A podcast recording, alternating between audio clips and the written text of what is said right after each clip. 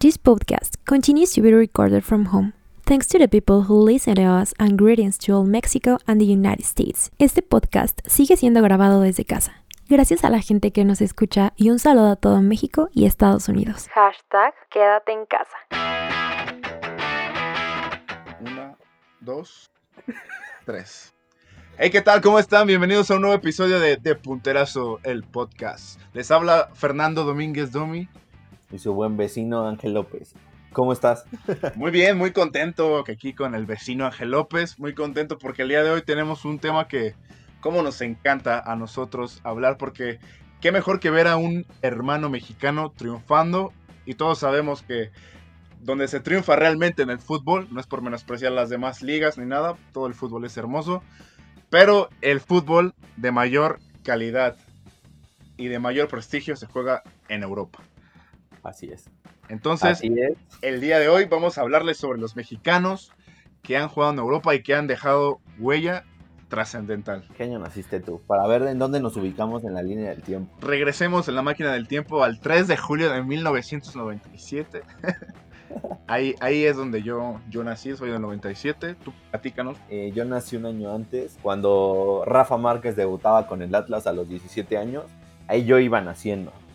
O sea, tú ibas Entonces- naciendo y, y la carrera de Rafa Márquez igualmente iba naciendo. O sea, que se puede decir Sí. que son como, pues no sé, como cuates, ¿no? Sí, vamos a poner que Rafa Márquez, el Kaiser es mi cuate.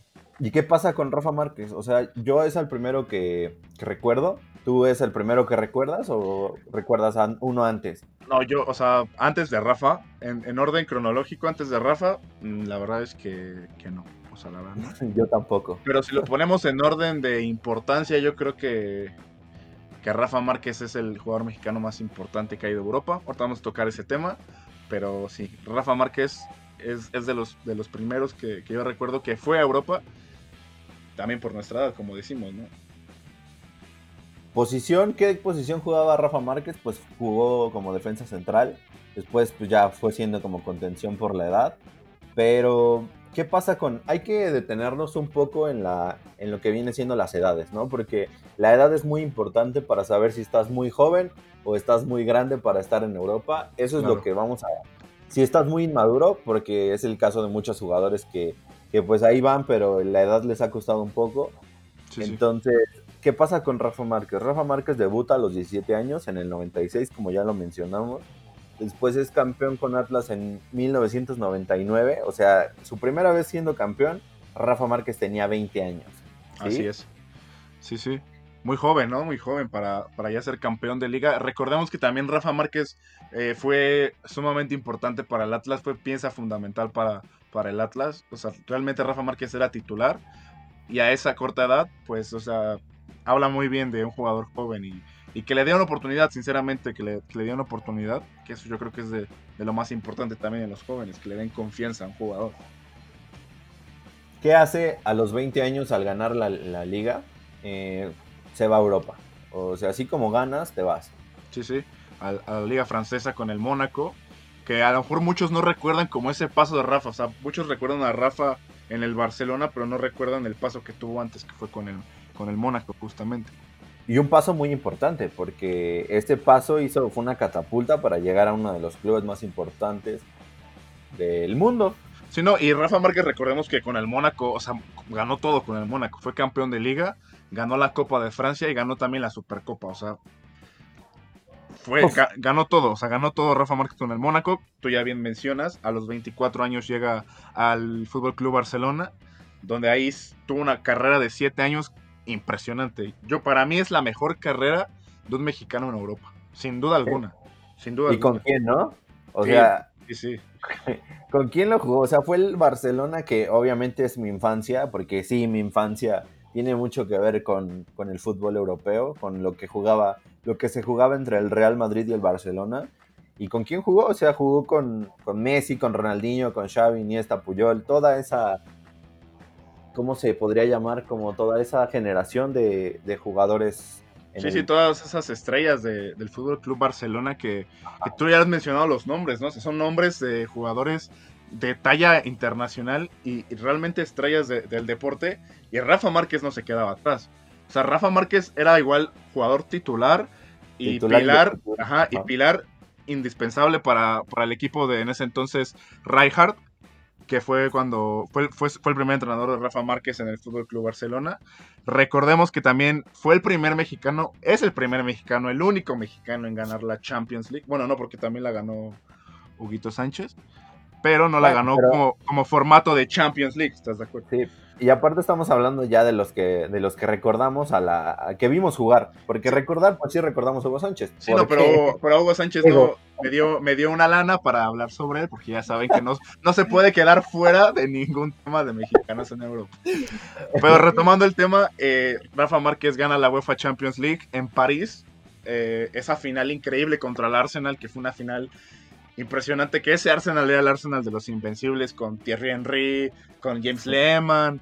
O sea, No, me, está, me está agarrando una me está agarrando una nostalgia impresionante. sí, sí, yo- eh, fue el 2006, o sea, ¿qué teníamos? Éramos unos mocosos, ¿no? Yo tenía 10 años, tú tenías 9. O sea, éramos unos mocosos y ya viendo el fútbol, pues qué, qué bendito deporte, ¿no?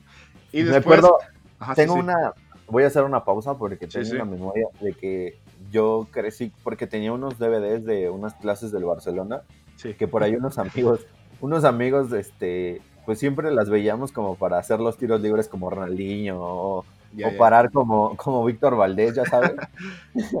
no, o sea, en toda mi infancia está en, en esos años, porque pues era cuando salías a jugar y ya sabes, la reta y bla, bla, bla. Sí, sí, la Entonces, primaria, ¿no? Mm, Y no- cómo olvidar, sí, quinto de primaria por ahí, y cómo olvidar esa defensa de, de Puyol con Rafa Márquez, cada ocho días, cada semana, como le quieras llamar.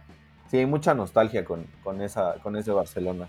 Sí, sí, y, como mencionamos, o sea, el, el Rafa Márquez al ganar es- es- esa Champions League, pues pone, pon- puso a México en la mira, ¿no? O sea, puso a, clubes a, a buscar jugadores mexicanos.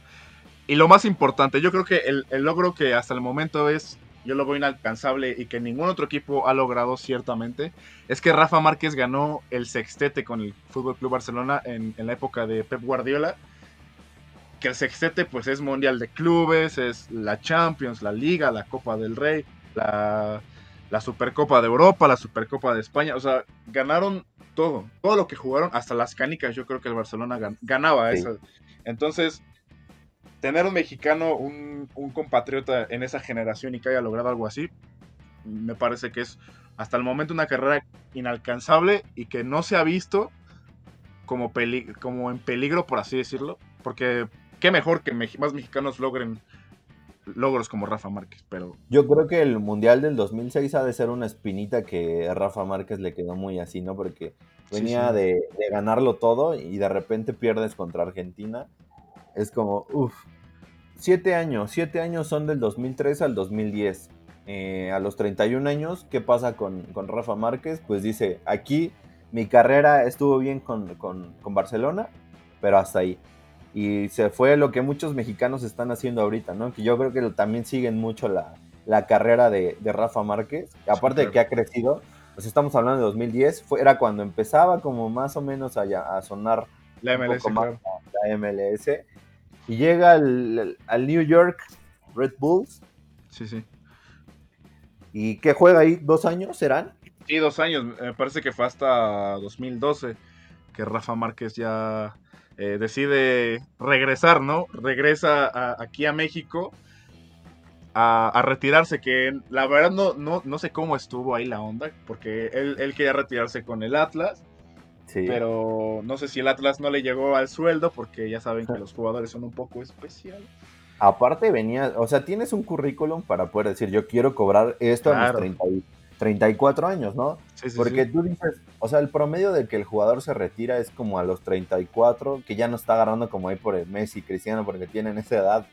Entonces, pero es el promedio. O sea, el Sí, sí, promedio por ahí, por ahí. es. Ajá. ¿Qué pasa ahí? Llega el León con dinero, porque pues el León es un, un equipo que pues sí tiene ahí su dinerito guardado para buenos Saludos a, a Fasi. Y, y llega, o sea, llega un fichaje al que tú decías ya, o sea, viene a retirarse. Y yo creo que, yo creo que justamente el León hizo aplazar ese retiro, porque ya lo mencionamos, Rafa Márquez quería retirarse en el Atlas, entonces hizo como aplazar ese, esa hora de- de- del retiro de Rafa Márquez. Pero ¿y cómo no lo va a hacer? ¿Cómo no lo va a hacer aplazar si llegas y eres campeón contra el América? Claro. Sí, sí. en- en Eso te dan, te dan ganas de volver a vivir, ¿no? Yo creo. Sí, sí, pero, o sea, eh, aquí, aquí el extraño caso de Rafa Márquez es que Rafa regresa a Europa. Sí. Regresa a Europa, no, o sea, no de León pasó al Atlas. No, no, no. o sea, No, del León dio otra estirada para, para Europa que llegó a, a Italia, llegó a la liga italiana, al Gelas, este, Verona de Italia, que también han pasado eh, leyendas por ahí, como Luca Toni, que se retiró ahí también, pero, pero o sea, es, un, es una vuelta inesperada, la verdad, esa Rafa Márquez. a- y dices Europa. 35, 35 años, ya, ok, va. Ahí te qué, quedas. qué sorpresa, qué sorpresa, Europa, me retiro en Italia, ok, buena carrera, le aplaudes. Y dice, no, yo quiero regresar al Al fútbol. Y regresa al Atlas. Sí, claro, su- como bien lo mencionamos, lo que muchos mexicanos, eh, se ve mucho eso en México, ¿no? Que los jugadores mexicanos le guardan mucho aprecio al club y quieren retirarse en el club que los, Que, Pues los que les hizo. dio la oportunidad, claro. Eso se ve yo creo que mucho más aquí en México que en otros lados. Y entonces sí regresa al Atlas para retirarse en el, en- al- cuando- a los 37 años de edad. Entonces, Pero, pero oye, eh, ¿en Atlas fue campeón? Ah. pues es, es que la verdad si me preguntas hace cuántos años que el Atlas fue campeón. no, Pero pues bueno. ya. Somos del 96, del 97, no. Sí, no, no somos de... No, no, no fue en este siglo, para así dejarlo No claro. me tocó, no me tocó. Entonces a mí me gustaría darle un aplauso increíble a Rafa Márquez que a los 39 años, a casi 40 años, se retiró en el Atlas, en el club de sus amores. Como una, una película de amor. Yo estoy como una película de amor, pero bueno. Sí, es yo creo que el final perfecto para un jugador, retirarte en el equipo que te hizo. Muchos se, se ven en esa carrera, ¿no? O sea, quisieran tener una carrera como la que hizo Rafa Márquez. Que digo, la posición casi no vemos a los defensas centrales en Europa porque por muchas cosas, ¿no? Pero Rafa Márquez vino a romper con eso. Y este, Y a mi punto de vista, Rafa Márquez evolucionó eh, la forma de jugar de un central, porque por lo general los centrales eran... Porque Rafa Márquez no es, un- no es muy alto, ¿estás de acuerdo? Rafa No, Márquez a es muy iba. alto. A eso Y- iba. Y, y- y tampoco, digamos que en Europa los jugadores, los delanteros centros son pequeños. Sí, Entonces, Rafa Márquez eh, revolucionó la forma de jugar en cuanto a que, sí, en cuanto a que tenía mucha salida, tenía mucha proyección al ataque. También tenía una buena defensa que le dejaba hacer eso, porque Puyol podía defender solo la central si, si quería. Entonces, a Rafa Márquez le daba la, la opción de que él, él subiera como, como mediocampista, a apoyar un poco. ¿Y qué pasaba? Pues los mediocampistas se rotaban y subía uno como enganche. Entonces, o sea, para mí Rafa Márquez revolucionó también la forma de jugar eh, la central. Y que también era un tipo que subía y pedía los tiros libres, subía los recuerdas? corners. ¿Tú recuerdas esos tiros libres que se alternaba con Ronaldinho de repente? O Sí, cuando claro, Ronaldinho no, y, estaba? y me- No, y metió unos golazos Rafa Márquez. Entonces, por eso es el primer jugador que vamos a tocar de, de los mexicanos en Europa. Ojalá En pudiera el- tocar a Rafa Márquez, de verdad, ojalá pudiera tocar a Rafa. Yo tengo foto con él. Luego Mira. te lo enseño. Hay que subirle ahí a, la- a las redes de, de Puntarazo. Eh, Va a ser la imagen de perfil de, de este. De perfil, la imagen de perfil. La imagen de, del podcast para este episodio. ¿Qué te parece si ponemos esa y la mía con alguien que vamos a mencionar más adelante? Ok, va. Pero sigamos porque el Atlas, si bien no gana campeonatos, como bien ya lo mencionamos, pero lo que sí hace es formar jugadores buenísimos, eso hay que aceptarlo. ¿no? Entonces, otro jugador que salió de la cantera del Atlas es Andrés Guardado, el Principito. Un volante izquierdo mediocampista que debutó a los 19 años con Atlas. La verdad, yo recuerdo que Andrés Guardado era mi dolor de cabeza para enfrentar al América porque siempre le metía gol a Memo Ochoa. Siempre. Siempre, siempre, siempre. Se confundían. ¿Quién era quién? Sí, ¿recuerdas ese look de los chinos que todavía guarda Ochoa, pero guardado ya no? Sí, sí, ese era el look como de moda en ese tiempo y, y tú bien Sí. lo dices. Era un dolor de cabeza para el América. Y bueno, recordemos que él debutó a los 19 años con el Atlas, justamente. Se tardaron un poquito más que con Rafa Márquez.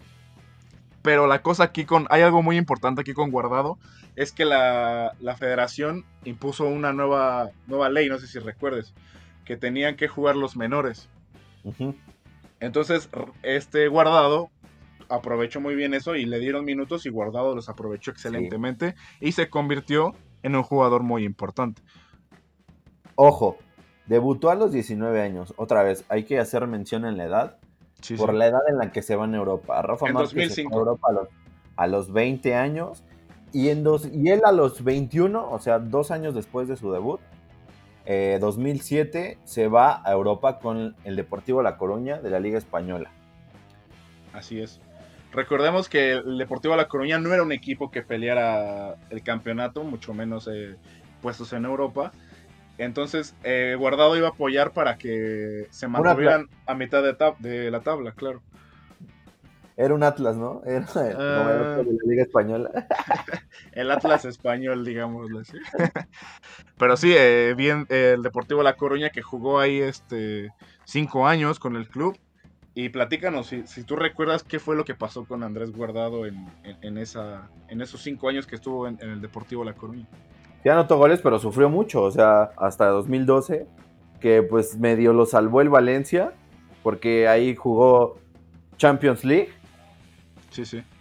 Y pues ya posteriormente también pasó por el Leverkusen, regresó al Valencia, 2013, 2014 por ahí. Y yo es, o sea, lo que recuerdo, sí recuerdo que era un jugador a seguir, pero sí como que tuvo muchos altos y bajos en eso, en esos fichajes donde pasaba jugando por, por muchos equipos. Bueno, ya ahorita mencioné eh, tres por los que pasó. Hasta 2014, que qué pasó con el, qué pasó en el 2014? Sí que llegó, llegó al PCB, justamente llegó al PCB, un equipo en el que ya había llegado mexicanos, donde ya había habido mexicanos antes que antes de Andrés Guardado, que recordemos que fue Carlos Salcido. Entonces, el PCB tenía una buena impresión de los mexicanos, por lo mismo de Carlos Salcido. Entonces, llegó al PCB y recordemos que se ganó a la gente, pero enormemente lo de, lo de Impresionante. Esos cánticos que ha guardado. Sí, sí, sí. Lo, se, enchinaba la piel de ver el aire divise para escuchar los cánticos de la afición a, Guardado.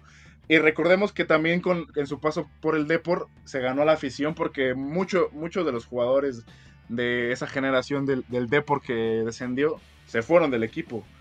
Cosa que Guardado no hizo. Guardado se quedó en el equipo y, solamente duró un año en, en, el ascenso el Deport porque subió luego, luego el siguiente año. Entonces eso hizo que la gente amara realmente y se, y se guardara cariño con Andrés Guardado, cosa que le pasó con el PCB, que se ganó a la gente de una manera increíble, o sea, muy, muy, supo, muy... Supo aguantar, supo aguantar al, equipo y por eso la afición, como ya lo mencionaste, le tuvo mucho cariño y mucho respeto, que aunque ya hay, hay jugadores mexicanos en el PSB ahorita, bueno, ya uno ya se fue, pero uno se quedó, igual la gente ya como que tiene muy identificados a los mexicanos justamente por, por lo que dejó Andrés Guardado. y posteriormente en 2017 pues ya se fue al, Real Betis de la Liga Española, donde es su, equipo actual, que igual, ¿no? Como que se ganó el, respeto y admiración de la gente por su, por su trabajo. ¿Que ¿Cuál ha sido el problema de Guardado? Pues las, las malditas lesiones. Cuando llegó a La Coruña, equipos importantísimos lo estaban buscando. O sea, lo buscó el Real Madrid, lo buscó el Milan, lo buscó la Roma, lo buscó la Juve, lo buscó el Villarreal, lo buscó el Porto. Y eh, por mencionar algunos. Sí, sí. Entonces, aquí también hay que, hay que mencionar como las decisiones que toman los jugadores, ¿no? De acuerdo a tu perfil. A lo mejor una liga española no era para guardado, o a lo mejor sí, no sabemos. A lo mejor sí, pero a lo mejor en otro momento, ¿sabes? O sea, el fútbol también es mucho de timing. Tienes que saber sí cuándo es tu momento y cuándo no, porque las ligas, todas las ligas son diferentes, sí se juega el mismo deporte, pero todas las ligas exigen un diferente ritmo, un diferente nivel, entonces es mucho saber también qué tipo de, físico tienes, a lo mejor, qué tipo de, aptitudes tienes también, o sea, eso tiene mucho que ver, pero quien es bueno es bueno, ¿no? Sí, quien es bueno es bueno, te digo, aquí las lesiones fueron el problema y las decisiones, hay que hay que guardar mucho esto de las decisiones porque más adelante hay alguien que sí tomó una decisión pésima y bueno. Que no soy yo ni que esa. Pero, ahí, Estuvo, ahí estuvo la carrera de ahí estuvo la carrera de Andrés Guardado bien, yo creo que bien, pero puedo hacer todavía más. sigue, todavía sigue, la verdad, todavía sigue guardado. También él dijo que se quiere retirar en Atlas. Pues veamos cuándo viene siendo ahora. Ojalá todavía nos quede mucho más guardado que se quede guardado por más tiempo. pues sí, todavía le falta. Yo creo que llega ahí en las últimas al Mundial de Qatar y, a ver qué pasa después de Qatar, ¿no? Porque después de Qatar vienen decisiones importantes para él. Como bien dices, regresar al Atlas yo creo que haría, aportaría muchísimo en la media cancha del, del Atlas. Entonces, donde sea, por favor. sí, verlo en la Liga Mexicana sería un deleite. Después, ¿qué pasa? A ver, ¿qué pasa, Domi? Cuéntanos quién sigue en la lista. Pues vamos a hablar sobre Carlito Vela, güey. ¡Ay, mira ese Grisman! ¡Viva México, cabrón! ¡Ay, Un saludito a Carlito Vela, güey. sobre Carlos Vela, ¿qué podemos decir de Cracklitos Vela? Obviamente sacado por la mejor cantera de México, que son las Chivas Rayadas del Guadalajara, visualizado por el Güero Real en el 2003 con tan solo 14 añitos tenía Carlitos Vela, un, mocoso, Carlitos Vela. Eh, disculpen, eh, Ángel anda un poco mal del estómago, por eso se está echando flatulencias. Es que como dice, a ver, repite lo que acabas de decir. Carlitos Vela, güey. No, después. sí, la mejor cantera de México, las Chivas Rayas del Guadalajara. Ok, ok, ok, vamos a pasártela nada más por, porque es verdad, vamos a dejarla pasar. 14 años, o sea, ¿tú qué hacías a, los 14 años? Ibas en la secundaria, ¿no? Sí, iba en la secundaria. Yo jugaba en una escuela de fútbol de la América, de allá de Coacalco, ahí jugaba. Donde te robaban. ¿Y a los 16 qué hacías? Porque a los 16 años, Carlos Vela fue campeón del mundo sub-17. En 2005 en Perú, recordemos que ese fue también un acontecimiento muy importante, de los más importantes y de los más trascendentales en la historia del fútbol mexicano, porque justamente ese campeonato mundial sub-17 abrió muchas puertas a muchos mexicanos. Carlos Vela fue uno de ellos. Entonces, debido a su gran torneo de Carlos Vela, el Arsenal, el Arsenal dijo, yo quiero a este mocoso mexicano que dio... Pero estás hablando del Arsenal de... Hay un Arsenal en... Argentina, no. El Arsenal de Inglaterra, los Gunners. ¿El de Inglaterra? Los Gunners, así es. Y recordemos que pues ni siquiera probó el fútbol mexicano Carlos Vela. O sea, fue directamente a, a Europa. Y, y ahí pues recordemos que estuvo prestado de un lado a otro, como estuvo como del tingo al tango, lo prestaron a, los Asuna, eh, después regresa al Arsenal, después lo prestan otra vez al West Brown, regresa. Cuando realmente empieza su carrera, yo siento... O sea, en Arsenal hizo goles, ¿estás de acuerdo? Sí. Pero eran goles, la verdad, este... Pues, ¿cómo podemos decirlo? O sea, a final de cuentas los goles son importantes, pero no eran goles trascendentales que a lo mejor le dieran oportunidad a Carlos Vela, como si se la dio la Real Sociedad, equipo al que fue prestado. Realmente no sabemos qué es lo que le apasiona a Carlos Vela. no menos el fútbol. Sí, sí, sí, es increíble que, seas tan bueno en algo y que no te guste. ¿Y qué pasó con qué pasó con Carlos Vela? O sea, ya cuando lo prestan a la Real Sociedad y es cuando dices, ok, estoy viendo la mejor versión de Carlos Vela. ¿Estás de acuerdo? De acuerdo, muy de acuerdo que de ahí nació yo creo que el, amor con Griezmann. Sí, sí. Jugador que amas, por cierto. Eh. saludos Lore, saludos Lore, este es un espacio, yo sé que nos va a escuchar, es un espacio para saludos a Lore y su historia y qué pasó después. A eso voy otra vez, me doy de topes y me doy de golpes porque después de la Real Sociedad tenía que llegar un equipo, a un Real Madrid, a un Barcelona, ahí tenía que haber estado Carlos Vela. ¿Estás de acuerdo, sí o no? Sí, claro. Sinceramente sabemos que influyen muchísimas cosas en cuanto a eh, salario, salario, eh, el, otro club, las aspiraciones mismas de los jugadores. Pero lo de Carlitos Vela sí, pues sí me parece que pudo haber dado para más. Eh, por lo menos yo pensaba que regresaba a la Premier League para demostrar justamente al fútbol inglés que tiene cualidades, pero aquí la cosa es de que Carlos Vela no tiene nada que demostrarle a nadie. Entonces decide, decide ir a la MLS, a, un equipo que, surge nuevo, que es el Los Ángeles. ¿Pero por qué? pues porque ahí le queda más cerca el básquetbol y le pagan más. No, es, impresionante, o sea, es impresionante cuando eres bueno, tan bueno para algo y no lo, no lo explotas. O sea, yo como como amante del fútbol que me gusta verlo, que me gusta disfrutarlo. O sea, no ver a Carlos Vela en un equipo tan grande me da coraje. Pero bueno, cada quien, ¿no? Sí, sí, una, una espinita ahí que nos dejó Carlitos Vela, pero Que no Él es- sabemos qué vaya a pasar después, ¿eh? O sea, Sí, pero él es feliz. Y si Carlitos Vela es feliz, si mi Todo. Carlitos Vela es feliz, yo soy feliz. Entonces, ¿cuántos años, Carlos tiene, Vela. ¿cuántos años tiene Carlos Vela? ¿Como 30? La edad de, de Giovanni y de... Sí, esa- sí, sí, porque son de la misma generación de los niños 30 héroes. años. No, no me sorprende que... Un poquito más. quede- no me sorprende que se quede en Los Ángeles eh, unos dos años y se retire, ¿eh? O sea, no me sorprendería. Y ojalá se de 32 retirara, ojalá se retirara en un equipo que, pues que lo vio, que lo vio nacer, ¿no? ¿Cómo ves? Y, y él... Ay, sí, ajá, ahorita. Sí, ¿Cómo lo Carlitos ven? Vela, ¿Cómo ven, Carlitos al Vela- iluso, ¿Cómo ven al iluso de Domi? sí, Carlitos Vela tiene 31 años, yo creo que todavía tiene mucho para dar, pero ahí como lo mencionamos es que él quiera y pues para querer, yo lo veo un poco difícil, pero ¿Cuál ha sido el problema de Carlos Vela? Que no le gusta el fútbol. O sea, ese es su tan problema y fácil, no voy, tan fácil y tan sencillo.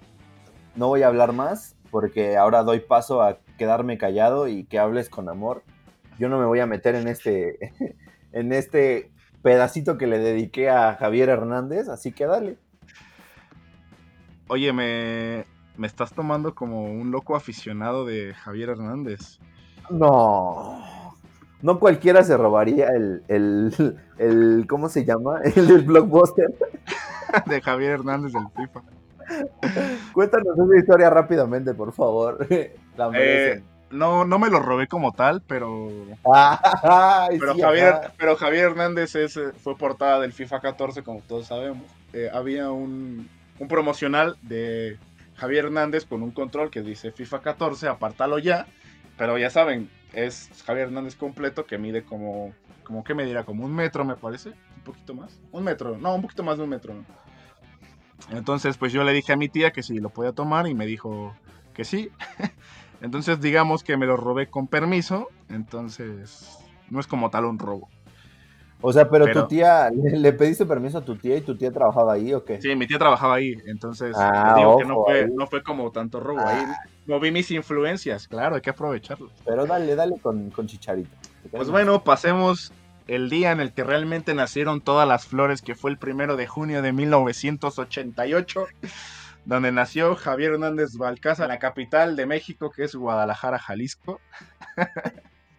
nació ahí el Chicharito Hernández, ya todos saben quién es Javier Hernández, no cabe, pero yo les quiero platicar todo. Nació ese día y nació exactamente a las 14 horas, por eso es que usa el número 14. Ah, no es cierto. Cargando, cargando parte de, de. Síguenos en Facebook, Twitter e Instagram como arroba de punterazo.